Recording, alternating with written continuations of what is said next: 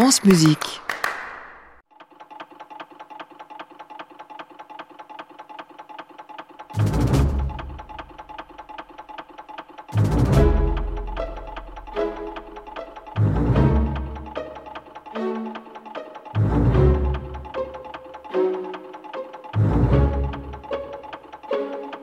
Le diable s'habille en padré solaire, c'est comme si vous y étiez.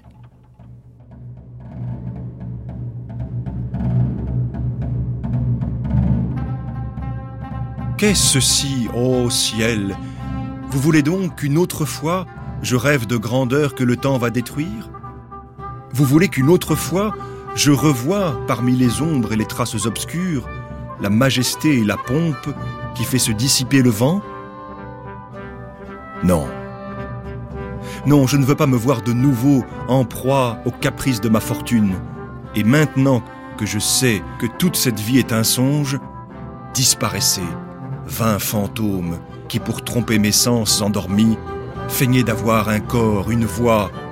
Arrière les majestés feintes, arrière les pompes fantastiques, arrière les illusions qui au plus léger souffle du vent s'évanouissent.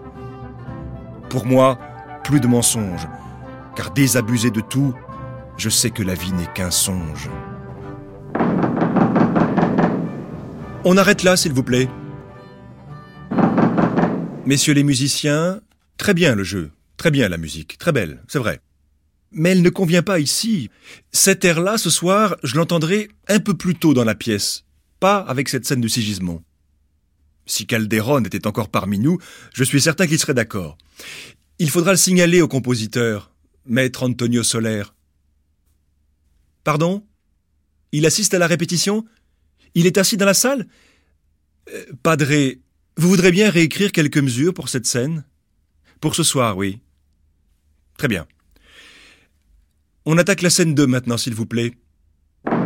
Messieurs les comédiens, messieurs les musiciens,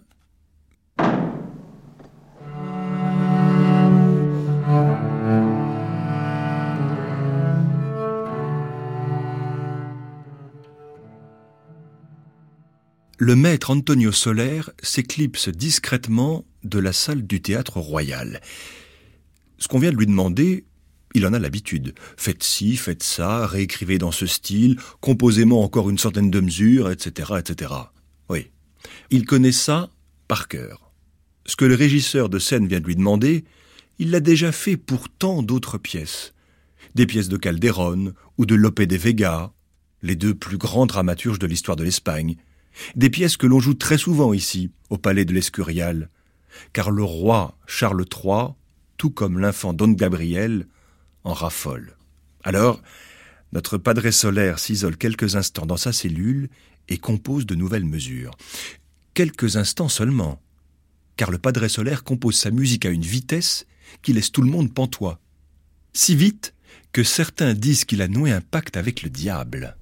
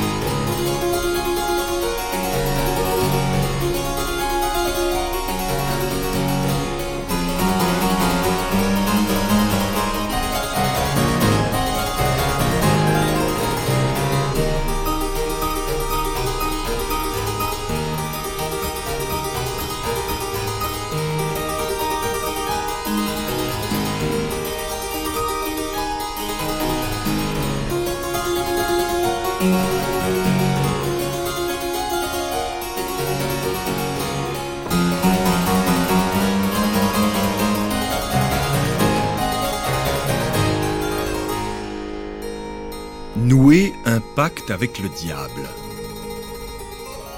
Ça, oui, il l'a déjà entendu. Et pourtant, il vit reclus à l'Escurial. Ses sorties sont rares. Mais il sait ce qu'on dit de lui ici et là. Et il s'en amuse. Au fond, il sait qu'on l'apprécie pour son jeu, sa maîtrise du cœur, sa présence en tant que moine au monastère, et, plus que tout, pour sa musique. Oui, maître Antonio Soler, qu'on nomme aussi Padre Solaire, est perpétuellement sous le coup d'une inspiration jaillissante et dort très peu. Il peut, par exemple, se coucher vers une heure du matin et trois heures plus tard célébrer la messe à la basilique du palais. Et puis, comme il déteste perdre du temps, il s'est fabriqué une petite table portable qui lui permet de travailler depuis son lit. Il en fait évidemment beaucoup plus que sa charge ne l'y oblige. Il doit écrire des psaumes, de la musique pour les services religieux bien sûr, mais jouer et composer les pièces les plus variées sont pour lui une nécessité vitale, peut-être même plus que de célébrer Dieu, il le pense secrètement. Sa musique incarne à la fois la tradition et l'innovation, le passé et le futur.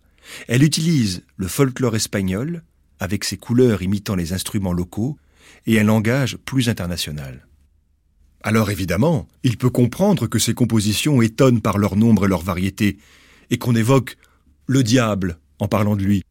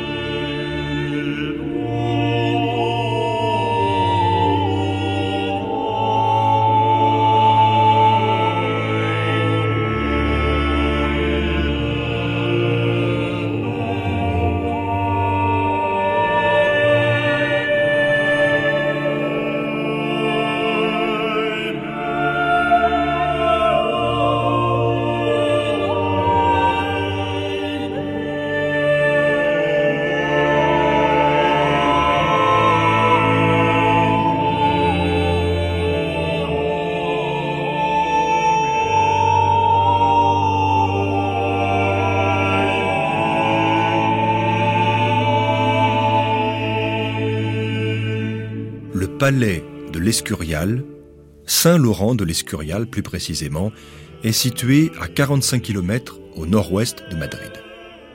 Antonio Soler en connaît les moindres recoins. Il y est arrivé en 1752 et il n'avait que 23 ans. Il ignorait alors qu'il allait y rester toute sa vie. Ce palais, qui est un complexe monumental, sert de résidence occasionnelle aux grands d'Espagne. Tous les automnes, les monarques viennent y séjourner plusieurs mois pour fuir la cour de Madrid. Et Padre Soler s'en réjouit, car par chance, Ferdinand VI, puis son successeur Charles III, aiment passionnément la musique. Sa musique. Alors, il peut bien laisser libre cours à son imagination débordante, une imagination hors norme. Oui, diabolique, on peut le dire.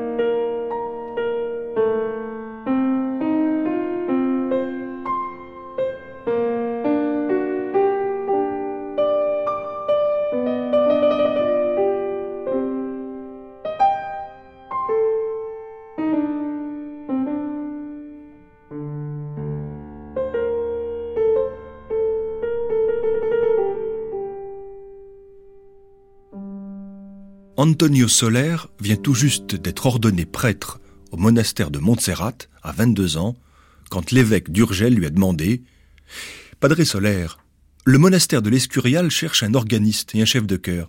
Auriez-vous quelqu'un à me recommander?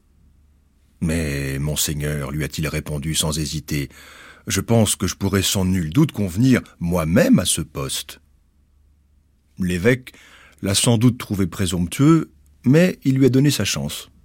Il sait que le jeune prêtre est déjà pourvu d'un solide métier musical, doublé d'une envie irrépressible de réussir.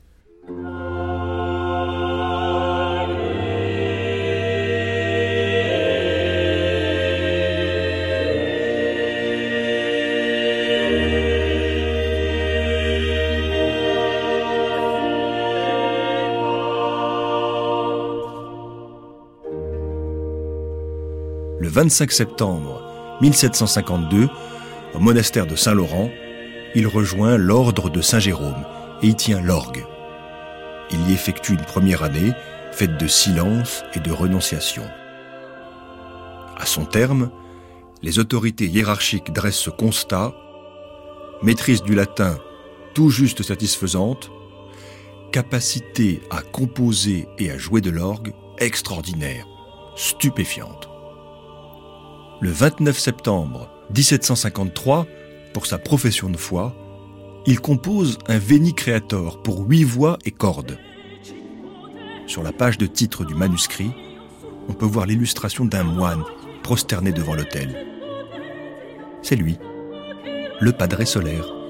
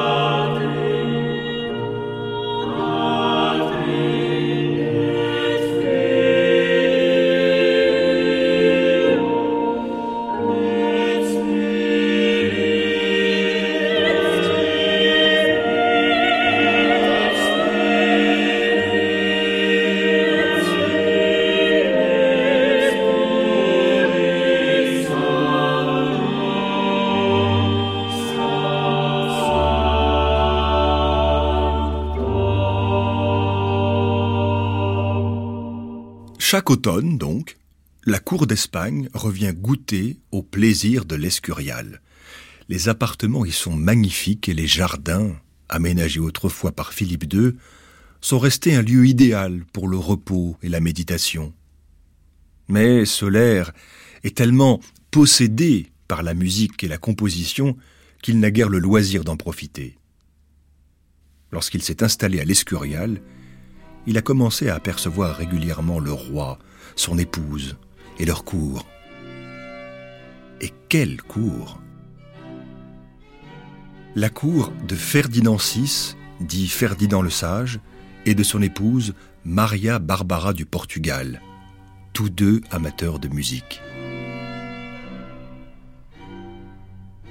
À Madrid, Ferdinand VI a même fait venir le castrat Farinelli. Il l'a nommé directeur de l'Opéra de Madrid et fait chevalier de l'ordre de Calatrava, la plus haute distinction espagnole. Il a aussi attiré à sa cour des compositeurs comme Boccherini, Alberti et... et surtout un certain Domenico Scarlatti. Scarlatti, le professeur de clavecin de la reine lorsqu'elle était au Portugal, l'a suivi lorsqu'elle est devenue reine d'Espagne. Scarlatti a déjà composé à son intention plus de 500 sonates. Alors, lorsque la cour débarque dans toute sa splendeur chaque automne à l'Escurial, Domenico Scarlatti fait partie des bagages. Et notre padre solaire compte bien en profiter aussi.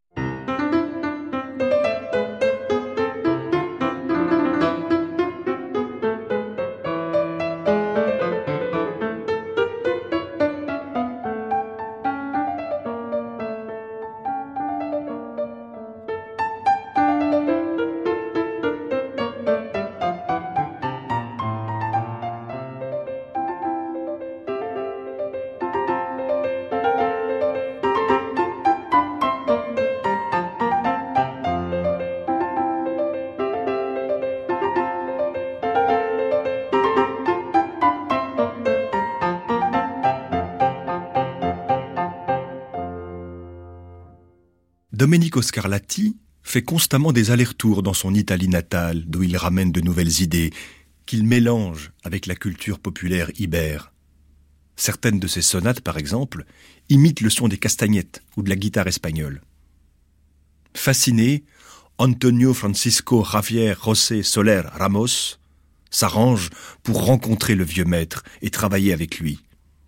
Il compose ses premières sonates, se laisse aller au plaisir pur de la musique.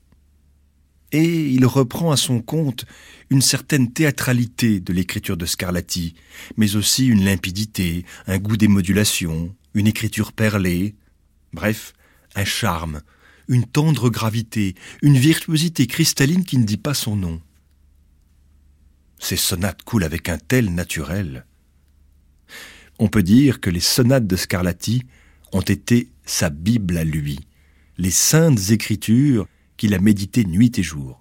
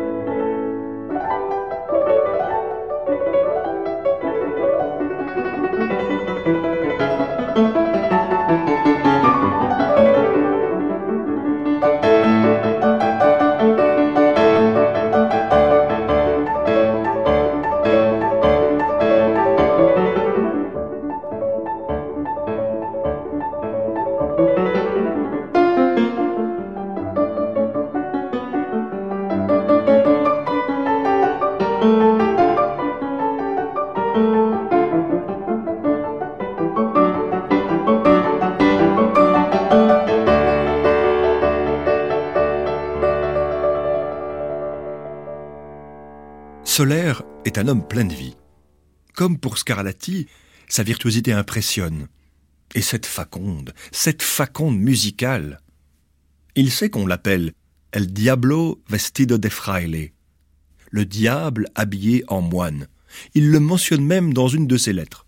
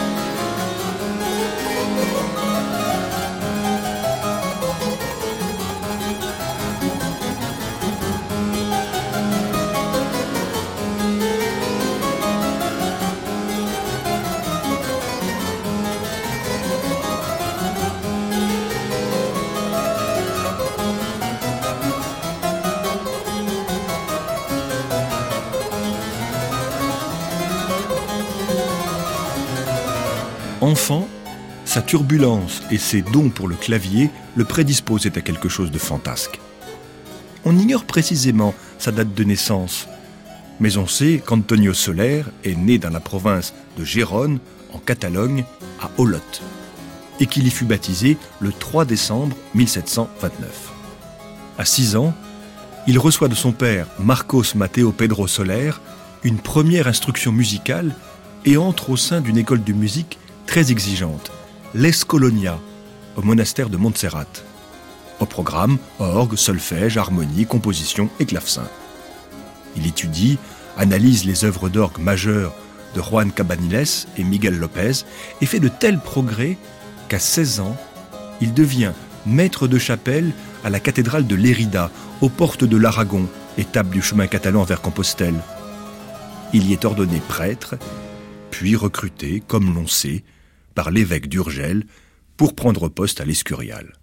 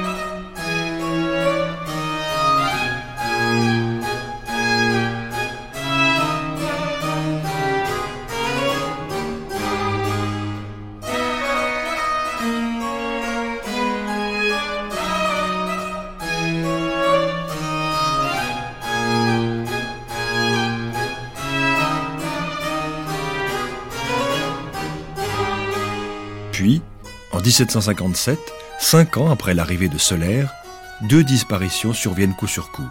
Celle de Scarlatti et celle d'un certain Gabriel de Moratilla, maître de chapelle à l'Escurial.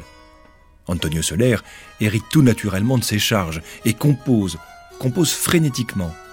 Neuf messes, 60 psaumes, 13 magnificates, 132 billancicos, ces chants de Noël catalans, mais aussi près de 200 pièces pour clavecin, des quintettes pour cordes, et six concertos pour deux orgues, une vraie rareté, car deux orgues dans la même église, c'est rare.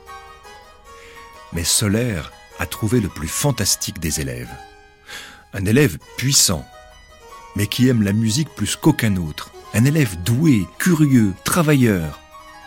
Gabriel de Bourbon, le dixième des treize enfants de Charles III. Devenu le professeur de clavecin des fils du roi, le padre Solaire reconnaît tout de suite le talent de don Gabriel.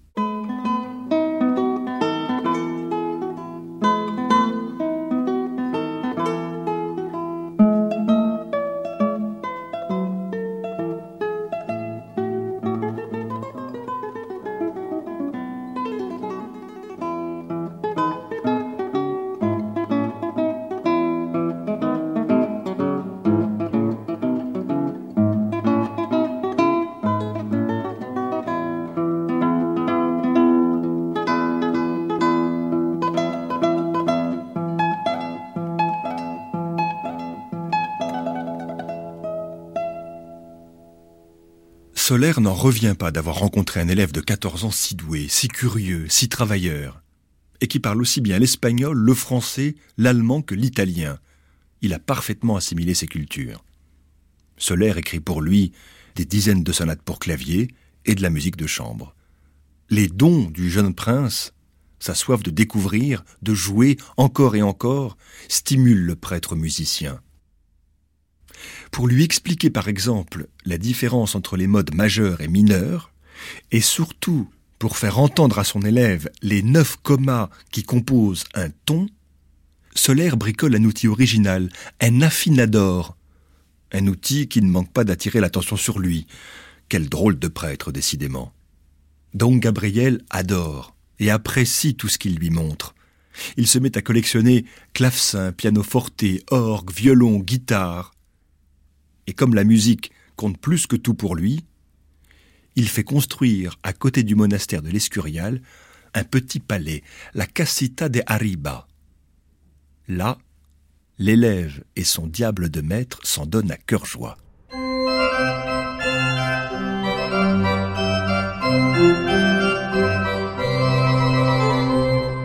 Au centre de la Casita de Arriba, une haute pièce voûtée ornée de fresques sert de lieu de spectacle. Les musiciens jouent sur un petit balcon placé en hauteur.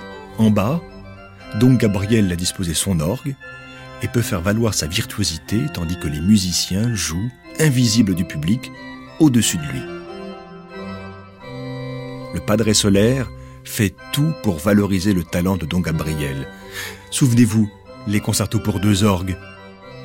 Eh bien, ils les jouent ensemble, dos à dos, sans regarder leurs mains. Solaire réserve à Don Gabriel les parties les plus techniques et les plus brillantes.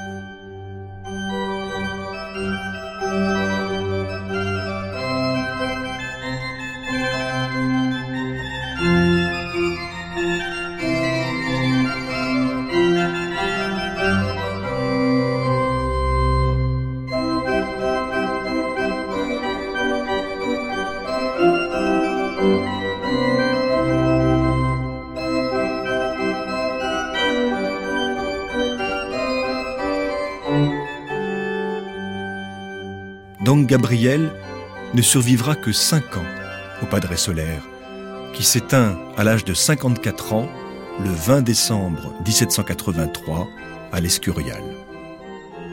Il y repose sous une dalle modeste. Là où Dieu a son église, le diable a sa chapelle, dit le proverbe.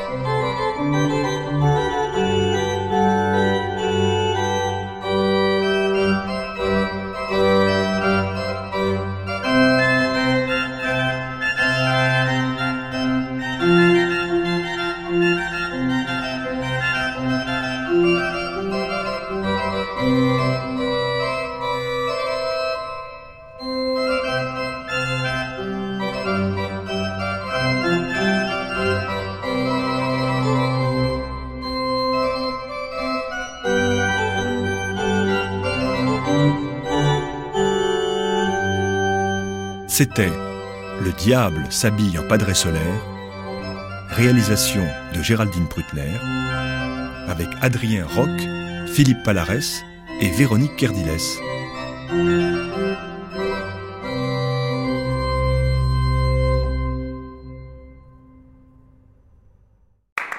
À réécouter sur francemusique.fr.